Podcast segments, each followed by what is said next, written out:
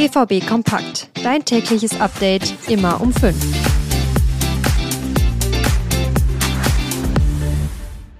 Ho, ho, ho. Ich bin zwar nicht der Weihnachtsmann, habe heute an Heiligabend aber trotzdem ein Geschenk für euch. Und zwar diese Folge BVB Kompakt.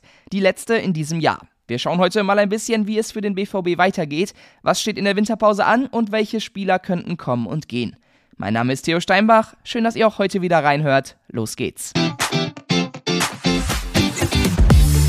Momentan können die Profis noch richtig durchschnaufen und entspannt Weihnachten feiern. Schon bald geht's aber wieder weiter mit dem Training. Am 2. Januar starten die Profis wieder und haben viel vor.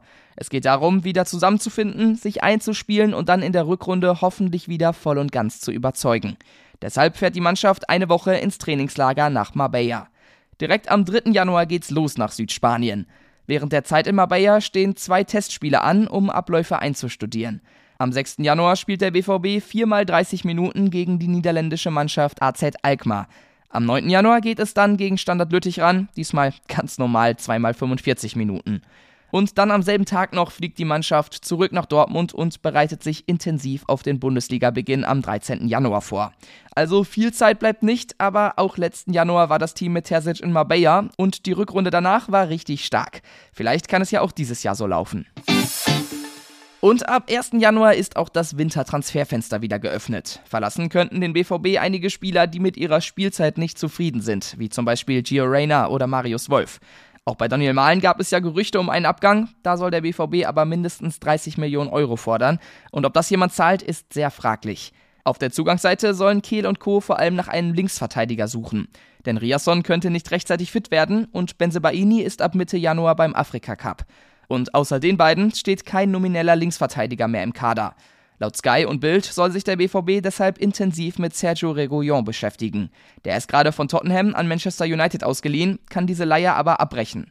Reguillon ist 2020 für 30 Millionen Euro nach Tottenham gewechselt, war anfangs auch stark da, wurde später aber seltener eingesetzt. Auch in Manchester diese Saison hat er sieben Premier League, zwei Champions League und ein Pokalspiel gemacht, zählt aber nicht zum Stammpersonal.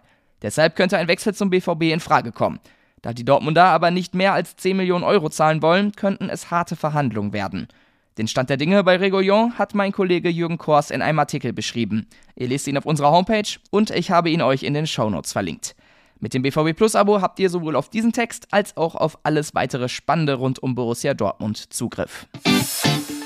Der BVB hat gute Chancen bei der Club WM 2025 in den USA dabei zu sein. Neben dem FC Bayern kann sich noch eine Mannschaft aus Deutschland qualifizieren und die Dortmunder haben die Nase ganz klar vor den Leipzigern. Diese Club-WM findet dann zum ersten Mal statt. BVB-Boss Hans-Joachim Watzke hatte im November für eine Teilnahme geworben. Es sei etwas Historisches und solle viel Geld bringen. Es gibt aber auch einiges an Kritik daran, vor allem wegen der Kommerzialisierung und der hohen Belastung der Spieler. Und das war's für heute und auch für dieses Jahr mit BVB Kompakt. Im Namen des ganzen Teams bedanke ich mich ganz, ganz herzlich bei euch für den ganzen Support in diesem Jahr. Am 3. Januar geht es dann wieder bei uns weiter. Dann meldet sich mein Kollege Daniel Immel bei euch. Ich wünsche euch jetzt schöne Weihnachtstage, eine ruhige Zeit und einen guten Rutsch ins Jahr 2024. Tschüss von mir und bis nächstes Jahr.